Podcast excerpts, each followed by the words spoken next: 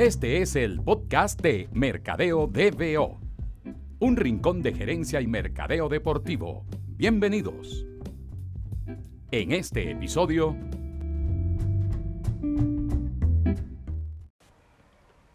Bueno, amigas y amigos del podcast de Mercadeo DBO, muchas gracias por acompañarnos en, un nuevo episodio.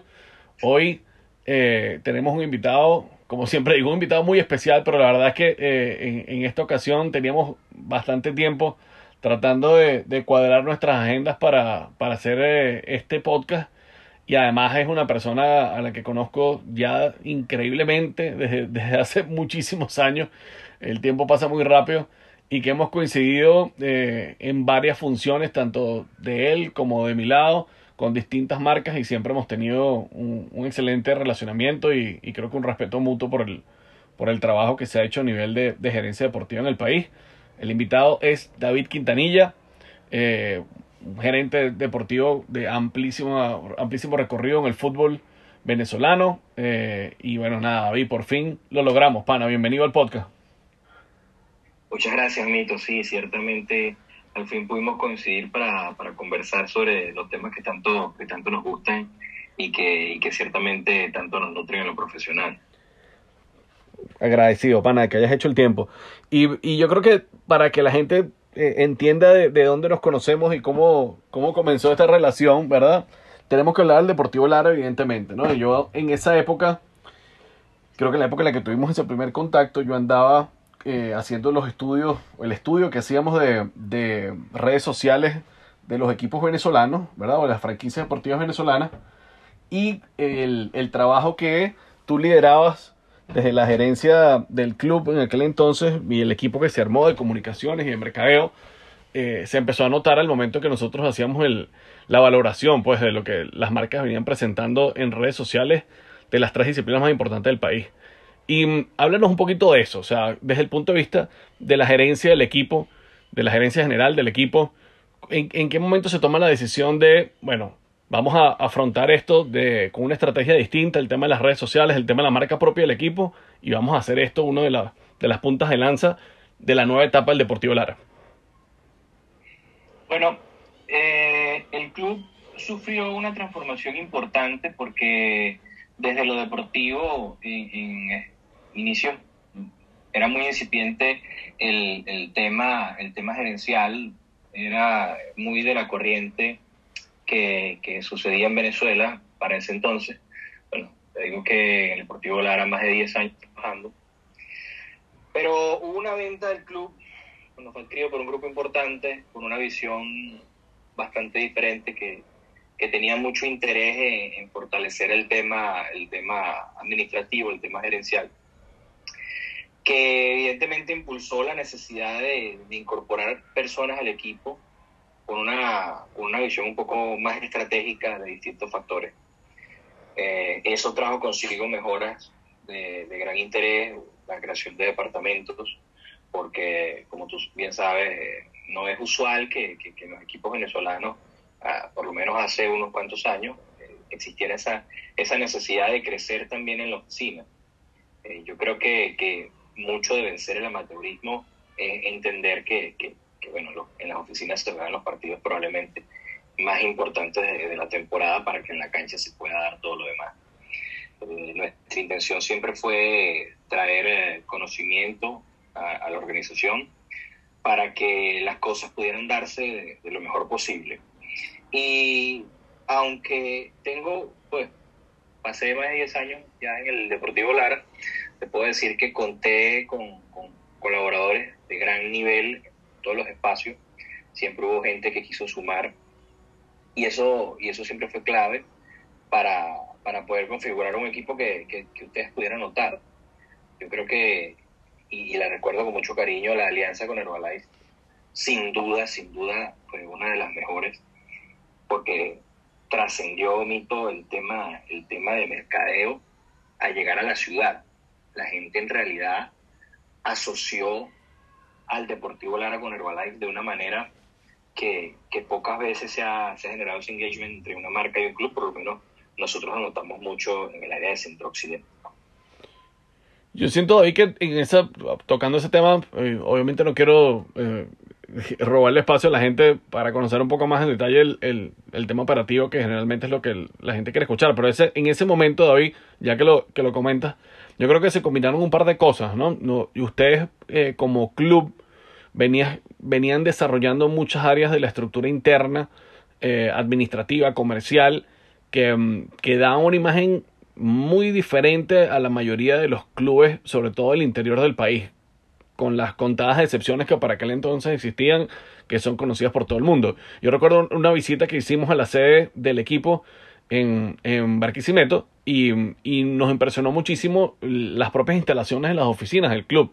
Y ese día tuvo muy amablemente y, otras personas del equipo nos dieron un tour, nos explicaron cómo estaban organizando todo el tema de las categorías menores, fuimos a la canchita, eh, donde recuerdo que eh, se estaban subastando como unos eh, metros cuadrados de cancha para, para poder poner la, la, grama completa de, de, la cancha. Coincidimos también en que nosotros patrocinamos a, a José Manuel Rey, que era jugador de, del equipo en ese entonces, pero la verdad es que creo que se conjugaron un, varios factores interesantes el enfoque que nosotros estábamos buscando como patrocinante, eh, pero sobre todo utilizar las plataformas del equipo.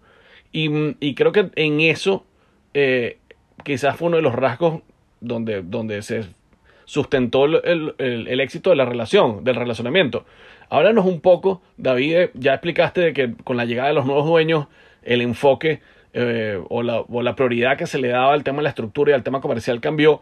Internamente, cómo tú desde, desde la gerencia del equipo eh, lograste priorizar ese tipo de, decisiones, porque todos sabemos que eh, pasaba antes y pasa ahora quizás con un poco más de agudez en, varios clubes, el tema de los recursos es limitado. Entonces, ¿cómo, cómo el club digiere eh, esa decisión de, bueno, vamos a priorizar esto quizás por encima de otras cosas que habitualmente se ven en otros clubes, pero pensando en un beneficio a mediano y largo plazo?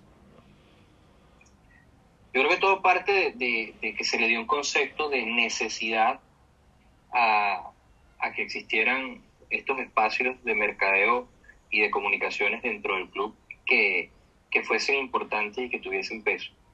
Nosotros conceptualizamos la marca Deportivo Lara con algo como que tiene mucho arraigo a la ciudad, al, al sector del centro occidente del país, y siempre quisimos explotar eso.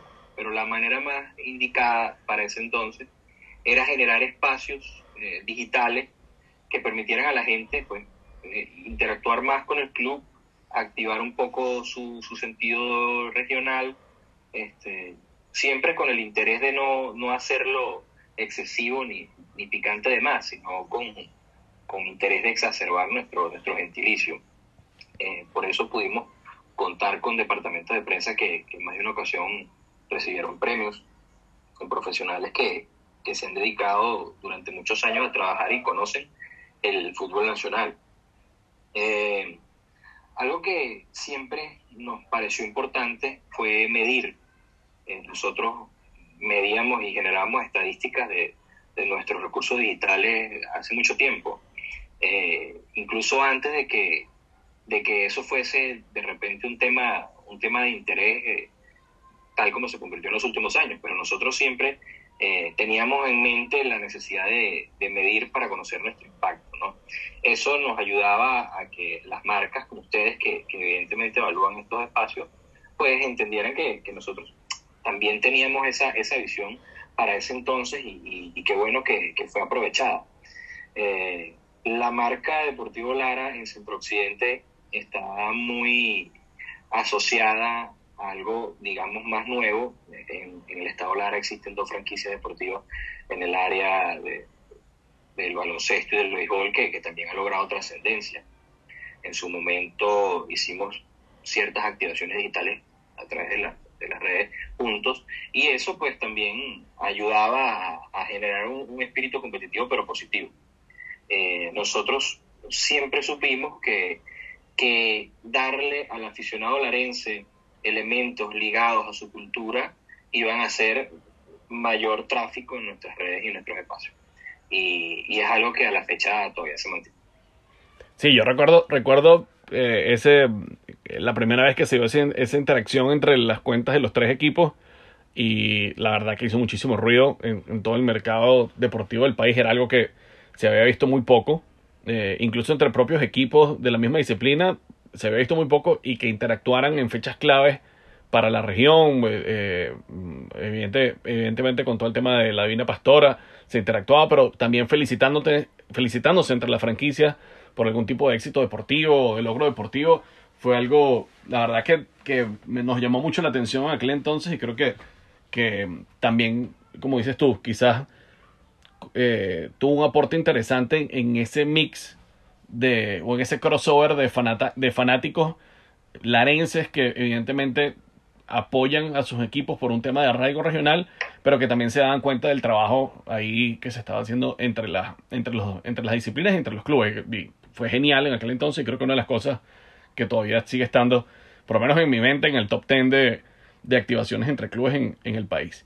Entonces, David, eh, este, este, este tipo de experiencias, creo yo, tú ya me, lo, me vas a decir si estoy pensando de manera correcta o no, eh, quizás fue planteando en ti esa inquietud de desde la tribuna que tú tenías en el club y evidentemente con el networking que uno hace en, el, en el mercado deportivo en el país, trazarte, me imagino, también como uno de tus objetivos personales y como actor de, de, del deporte venezolano, la posibilidad de brindarle también al, al, a las generaciones más jóvenes una plataforma en la cual se pudieran, se podrían formar.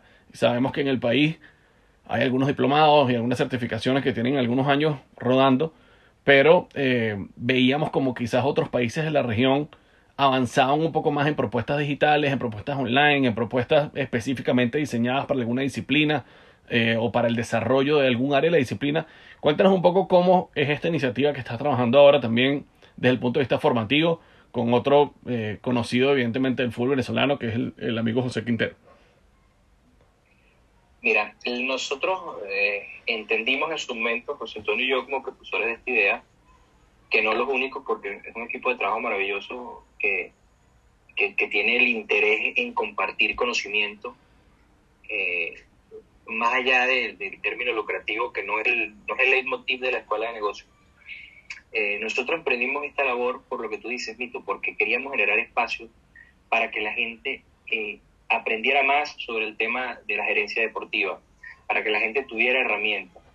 Eh, nosotros pues venimos del fútbol y trabajamos como muchas personas en los inicios en el área de fútbol formativo y entendimos que nuestra manera de retribuirle al deporte que nos ha dado tanto durante los últimos años era generar un espacio que se autogestiona solo, que permita a las personas eh, acceder desde cualquier lugar del país o de Latinoamérica, a pesar de que este es un proyecto muy pensado en Venezuela, a información clave dada por profesionales de experiencia probada a un costo que permita cubrir el costo operativo de la plataforma, pero que sea accesible para las personas, porque nosotros creemos en, esa accesibilidad a la educación.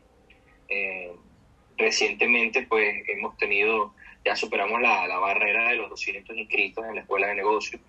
Eh, la Escuela de Negocios ofrece actualmente un diplomado en gerencia de fútbol base, como te digo, pensado en el desarrollo de las categorías menores creemos que es un mercado importante para las personas. Creemos que si la gente se forma en estos espacios, no solamente estamos ayudando a, crear ejecutivos de, de, nivel para el fútbol formativo, sino que también estamos ayudando a la juventud venezolana que necesita guías importantes. Ha sido una sorpresa la cantidad de personas que han acudido a formarse. Es una plataforma digital desarrollada por ingenieros larenses que, bueno, ya tuvimos una interacción importante con FIFA. Eh, ellos entendieron el proyecto como algo bastante social, se han, se han aproximado. hemos generado alianzas con la Florida Global University para certificar el diplomado. Y además hemos hecho además el diplomado una serie de cosas adicionales, pero eh, todo me, me, me, parece interesante como tú lo, como tú lo planteas, porque creo que, que la idea está allí y, y, y es fantástico porque todo el mundo lo ha, lo ha notado, la idea es llevar conocimiento, llevar conocimiento, que, que no se quede nadie por fuera si quiere aprender sobre gerencia deportiva, sobre planificación estratégica, sobre derecho del deporte, sobre marketing. Quiero aprender cómo trabajar la imagen de mi academia de fútbol. Allí lo puedes hacer. Incluso nosotros tenemos un módulo donde enseñamos a las personas a, construir, a constituir empresas, para que no te quedes en la escuelita, para que seas una academia. Así se inscribe una empresa en el registro mercantil. O sea, nosotros unimos a un grupo de personas eh, del deporte y no del deporte que tenían interés en aportarle algo al país y, ha sido fantástico eh, cuando hemos tenido aportes externos como los mismos profesores, todo, todo aporte que entra a la escuela de negocio va dirigido a, a los profesores, no, no se queda en la escuela de negocio, se paga el costo operativo y se paga a los profesores. Y, y la gente en este momento está en un punto tan animado donde dicen, no, vamos a darle, cambiemos ese aporte a los profesores para dárselo mejor a más y más eh, estudiantes. Entonces, eh, de verdad ha sido, ha sido algo muy bonito que se creó en época de pandemia y que por ahí ha sido aprovechado por muchos.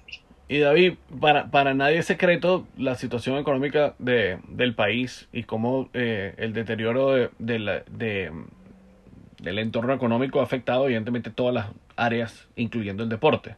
Entonces te voy a hacer una pregunta mixta aquí.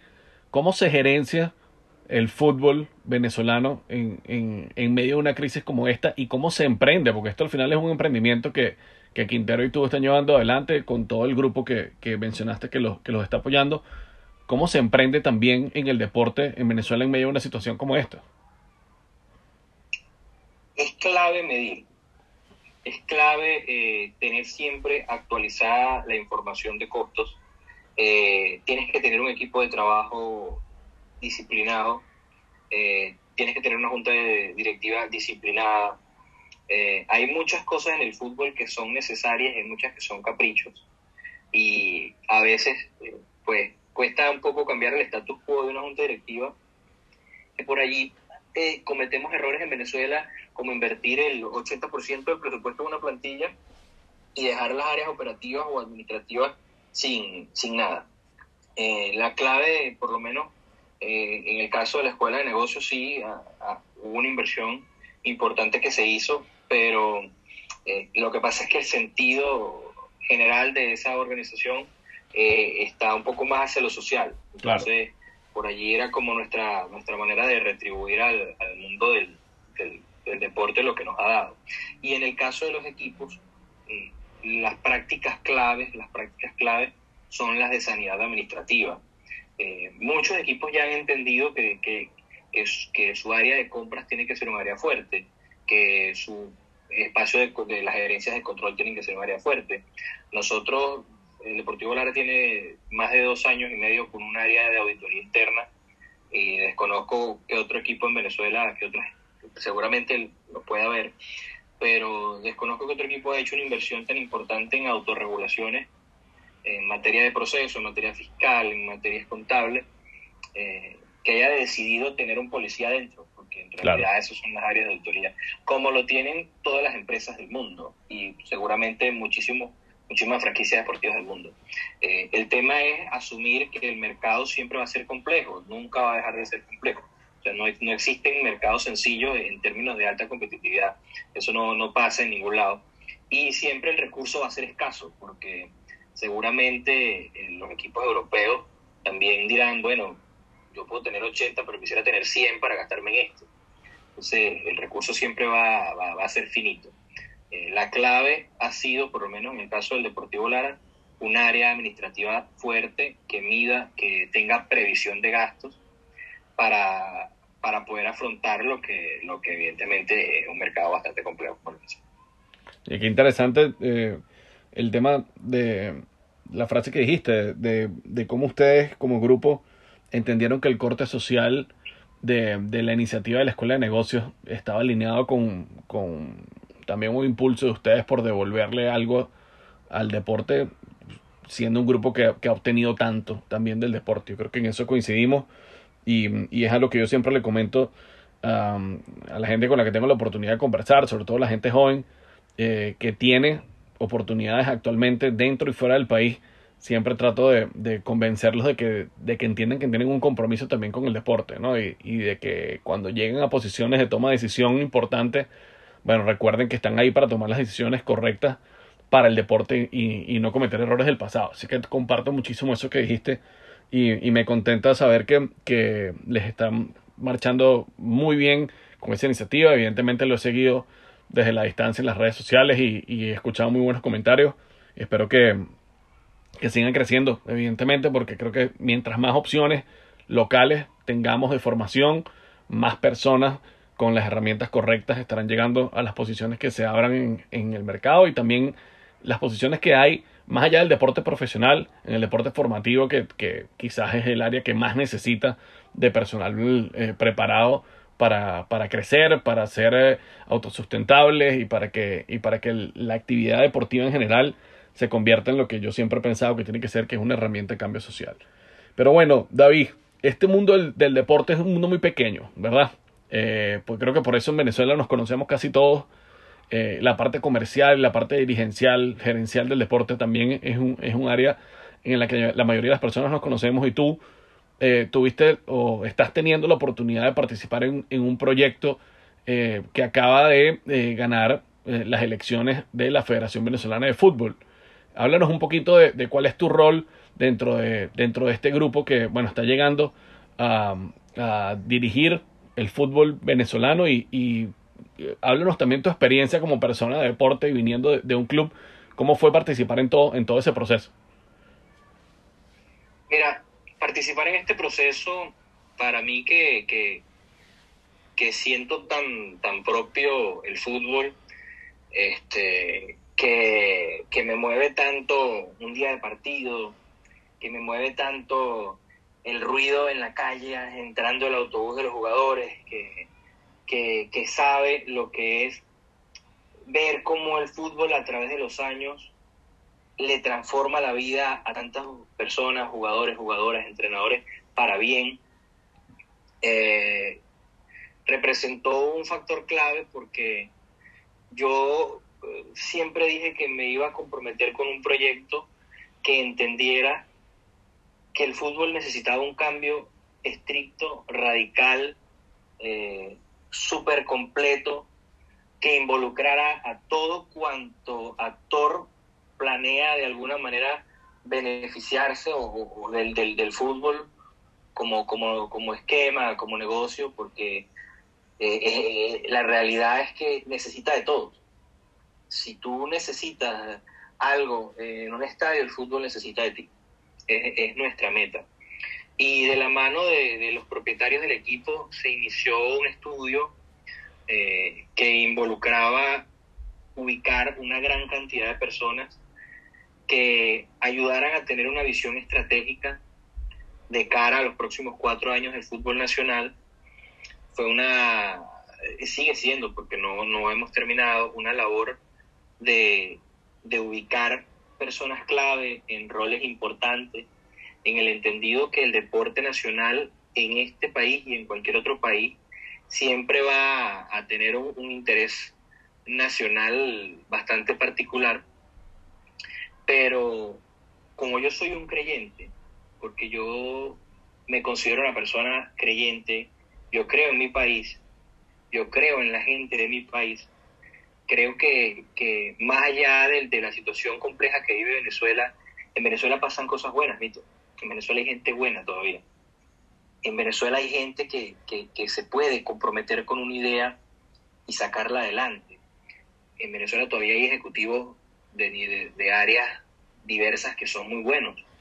Y mi intención siempre ha sido conectar esta gente valiosa en este círculo virtuoso con el fútbol para que nuestro deporte, el deporte que tanto mueve el país, tenga por lo menos representantes que, nos permitan soñar, porque en el fútbol nosotros solemos creer que tú sueñas nada más con, con los futbolistas indicados. Eh, eso es lo que te muestra la televisión. Para que un partido, para un partido el, domingo a las ocho y media de la noche, como juega hoy el Deportivo Lara, tuvieron que pasar N cantidad de cosas relativamente bien desde el lunes a las seis de la mañana que se abre la oficina. Y en este, en este aspecto, para la nueva junta directiva, voy a estar desempeñando un rol en el área de la Secretaría General eh, que lo asumo con una, con una gran responsabilidad porque la camiseta es una extensión de tu bandera y, yo siento que tenemos la poderosa obligación de llevarle buenas noticias a la gente, que no va a ser sencillo porque vamos a antagonizar con una estructura de los últimos 30 años que, que ha sido diversamente este, objetada, criticada y bueno, entendemos que, que, tiene un pasado, pero no hacemos esto por el pasado de la federación, sino por el futuro que, que, que queremos que, queremos dar, ¿no? Entonces, como dolientes del deporte que entendemos desde dentro este mundo complejo, sabemos que, que tenemos muchísimos retos, pero que, que, tenemos mucho para dar y que hay gente que, que, nos va a ayudar. Porque, como te digo, la camiseta es la extensión de tu bandera y hay mucha gente que todavía quiere mucho al país. Y David, tomo tus palabras, ¿no? Eh, hablas de, de retos, eh, creo que todos los que hemos seguido de cerca o que hemos tenido la oportunidad de trabajar en proyectos con la Federación Venezolana de Fútbol en, los últimos años, eh, entendemos que el periodo que, que acaba de terminar eh, quizás haya sido uno de los periodos más críticos para, para el fútbol desde el punto de vista de la Federación eh, de nuestro país. Entendemos el tema estructural que tú comentas.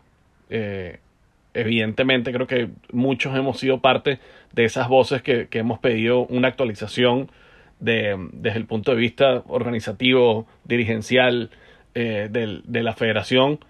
Eh, pero siendo tú un tipo de fútbol, ¿verdad? Siendo tú un tipo de números, como acabas de comentar en este podcast, un tipo de, de indicadores de seguimiento, eh, ¿cuál es el objetivo que, que te pones tú a corto plazo, entonces, desde la Secretaría General de la Federación de Fútbol?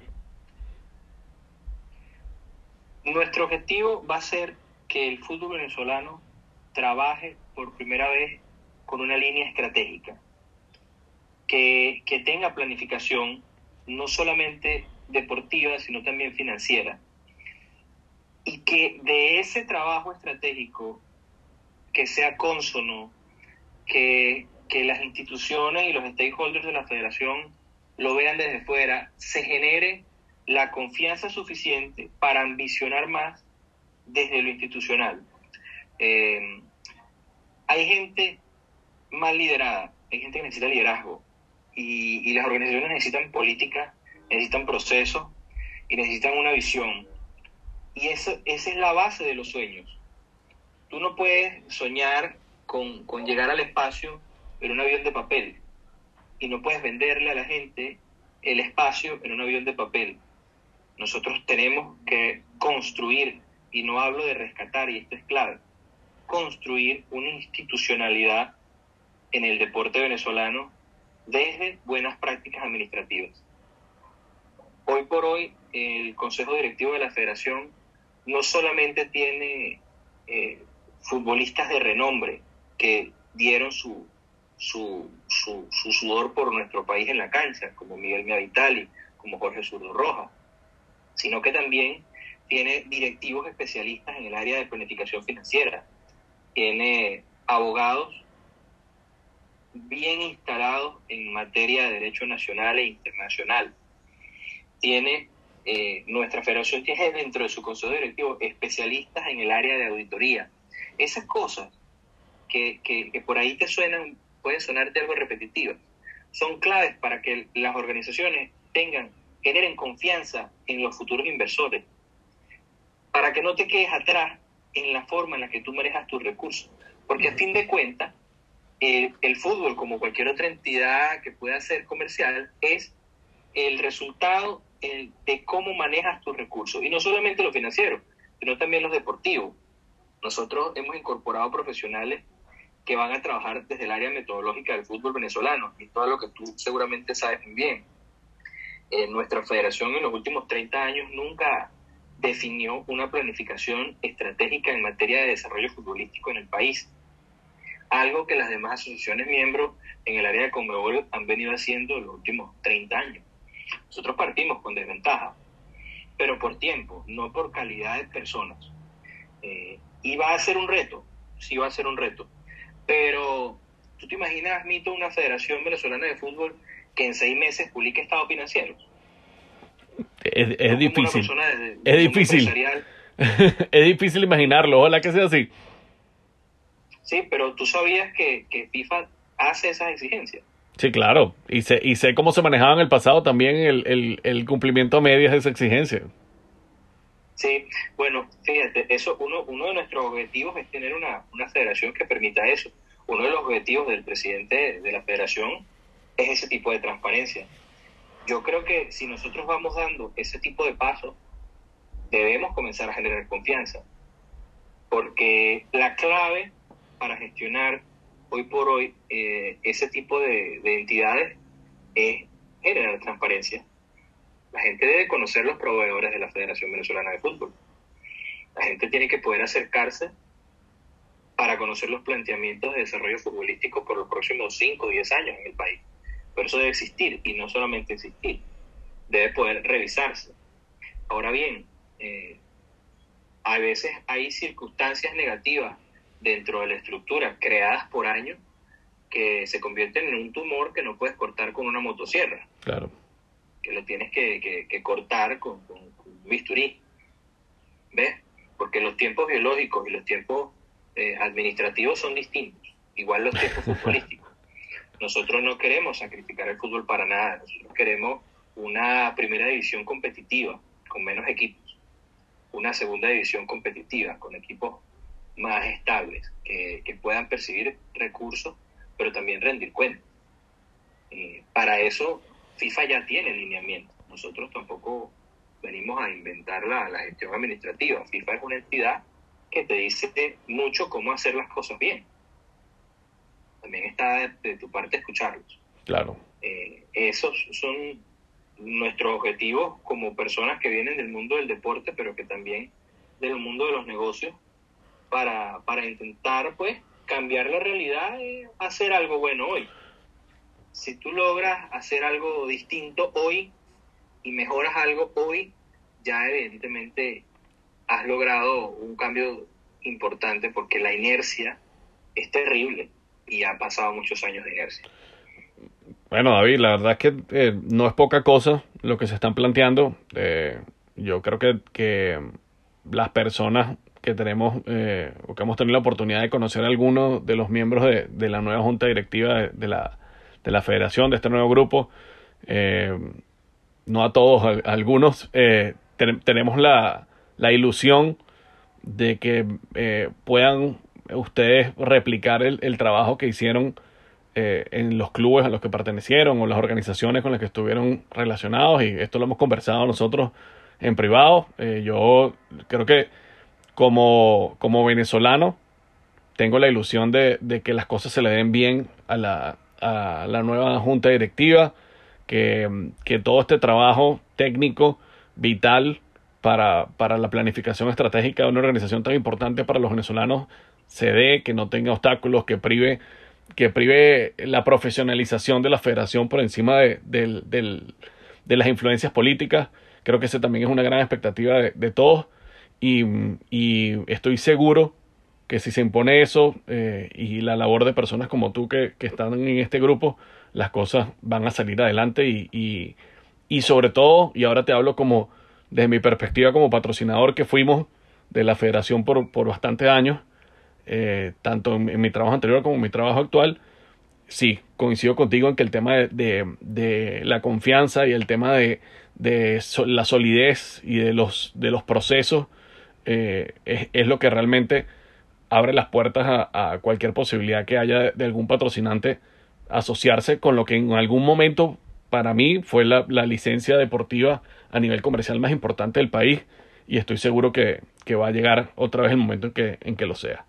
Pero vamos a alejarnos de estos temas eh, un poco más, más ácidos, David, y vamos a terminar entonces el podcast con unas preguntas que siempre me gusta hacer a, a las personas que comparten conmigo en este espacio.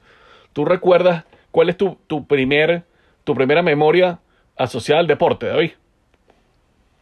Al, al, al, al, deporte o al trabajo? No, después me vas a hablar del trabajo. Esto es el deporte, el primer partido que te llevó tu papá, la primera vez que jugaste pelota con tus primos, va por ahí más la cosa. Mira, yendo al estadio de Cardenales de Lara, en la barra, la barra Pepsi, este, reunirme con mis amigos, reunirme con mis amigos Eh, seguramente en esa época tú este, estabas en el en Polar, seguramente. Pero me parecía fantástico reunirme con mis amigos de la, de la cuadra, eh, juntar las chapas, eh, un poquito de dinero, montarnos en el autobús y, y, súper locos, porque todos muy jóvenes, o claro. 13 años.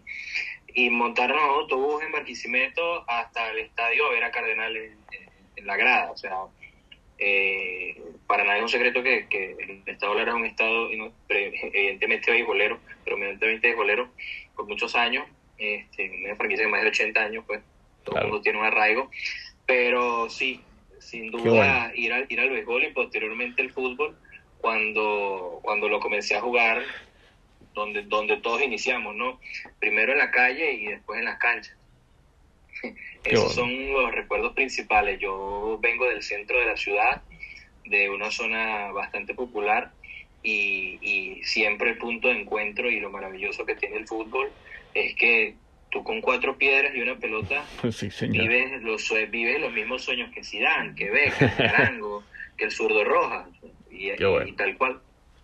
Qué bueno, David. Y bueno, ya que lo mencionaste, esa era la segunda pregunta. ¿Cuál fue tu primer trabajo en el deporte? Mi primer trabajo en el deporte fue, yo entré al Deportivo Lara como pasante de, en el área del derecho del deporte. Este, empecé como pasante y como buen pasante se suponía que iba a trabajar solamente en el área de contratos y terminé haciendo de todo. Y eso pues me, ayudó mucho a aprender. Eh, creo que, que, que, siempre esa necesidad por saber cómo funcionan las cosas me llevó a a no solamente ejercer eh, mi, mi, área de especialidad en el derecho, sino también a aprender desde mi inicio en el área profesional del deporte cómo se planifica un partido, cómo se monta un operativo de seguridad, este, cómo se trabaja con los sponsors. O sea, era una, una necesidad mía conocer, pero si mal no recuerdo, creo que fue un partido contra el Deportivo Anzuate. Qué bueno. En el año que, que ganamos todo el partido absoluto en la apertura si mal no recuerdo, creo que fue Lanzotti en la apertura. Qué bueno. Y bueno, y finalmente yo tengo la, la, fortuna de que este podcast lo escuche muchísima gente joven, muchísima gente que se está formando o que se quiere formar para, para trabajar en el deporte y siempre hay una pregunta recurrente, tanto con los alumnos, tanto con la gente que, se, que, nos, que nos escribe en las redes sociales, que cómo consigo mi primer trabajo en el deporte. ¿Qué le recomiendas tú a la, a la gente que está en Venezuela de cómo, cómo abrirse ese, esa primera oportunidad? Eh, para trabajar desde el punto de vista gerencial o directivo en el deporte? Hay que salir de casa. Eh, las redes son geniales para, para buscar trabajo, pero es mejor salir. Yo llegué a la oficina del Deportivo Lara con una carta de la universidad y, y dije, yo, yo pedí pasantías. me dijeron, pero pasantías aquí. Sí, pasantías. Yo quiero trabajar aquí. Y tuve la dicha de que después de un par de entrevistas me dijeron que sí. Eh, si quieres trabajar en el deporte, toca puertas. Toca puertas, inicia en tus comunidades. No necesariamente tienes que ir a trabajar en un equipo profesional de primera división. Exactamente. Inicia en tus comunidades. ¿Qué, necesidad tiene la academia Coquitos que está a, dos cuadras de tu casa? Exactamente. Tú puedes ser un buen coordinador. Tú puedes ser un buen coordinador y ahí inician. Yo tengo compañeros de trabajo que iniciaron su, su, vida en el deporte así, eh, con, con, desinterés. Mucha gente ha al deporte básicamente porque es el papá del chamito que, que lleva a los demás. Eh, fórmate, porque en Internet hay N cantidad de información gratuita para tú prepararte y, y ser más valioso para todos los demás, para tu entorno. Y entiende que el deporte transforma sociedades y transforma la vida. El deporte es poderoso, por eso hay que tratarlo con tanto respeto.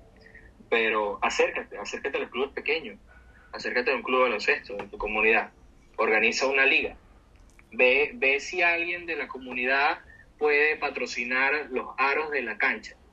Y el fin de semana se organiza un torneo de baloncesto entre amigos. O sea, eh, la manera de iniciar trabajando en el deporte es esa, desde las bases es, bastante complejo que, te den confianza después de hacer un diplomado y te digan que te entregan la administración del fútbol base y profesional. Exacto. Desde, desde el inicio. coincido 100% contigo, de hecho ese es siempre mi, mi consejo, que busquen ayudar la organización deportiva que le quede más cerca de su casa, porque esa organización necesita muchísima más ayuda que cualquier equipo profesional y, y, vas a tener más oportunidades en ese tipo de organizaciones que no tienen estructura que un puesto con eh, cualquier equipo profesional que es el que todo el mundo anhela. Así que 100% alineado contigo. Y, y para terminar, David, tus redes sociales y, y, la de la Escuela de Negocios también, para que la gente que no, que no lo sigue todavía en el proyecto o te sigue a ti eh, pueda, pueda tener ese canal directo con, contigo y con la Escuela de Negocios. En las redes sociales me pueden conseguir como arroba SQM en Instagram, en Twitter, son las mismas. Igual en LinkedIn me pueden conseguir.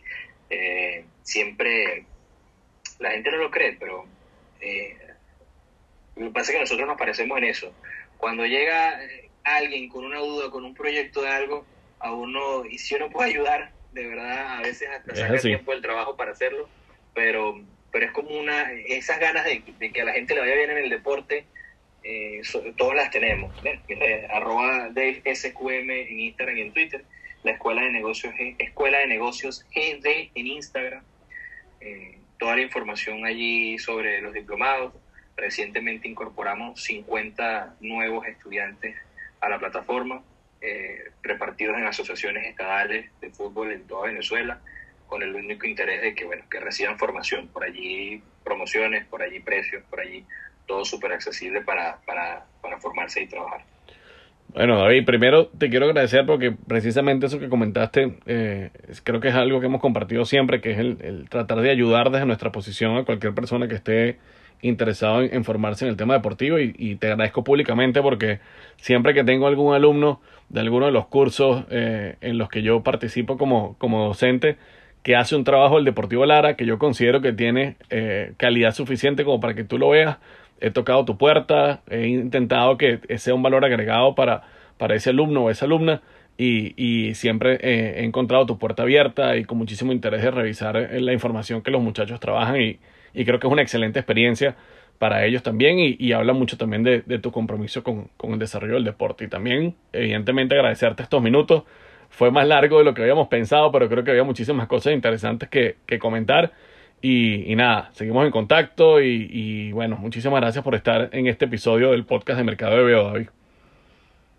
Agradecido a ti por la invitación, este, creo que que eres una de las personas que más interesado en el conocimiento, en generar espacios para aprender, en, motivar a la gente cada vez más joven, porque seguimos siendo jóvenes, a, entender más cómo funciona el deporte y a verlo como una industria y de verdad te lo agradezco porque tú también has hecho mucho por el deporte de Venezuela. Muchísimas gracias, Pana. Y bueno, gracias a todos los que escucharon este episodio del podcast de Mercadeo de Veo y nos vemos en la próxima edición.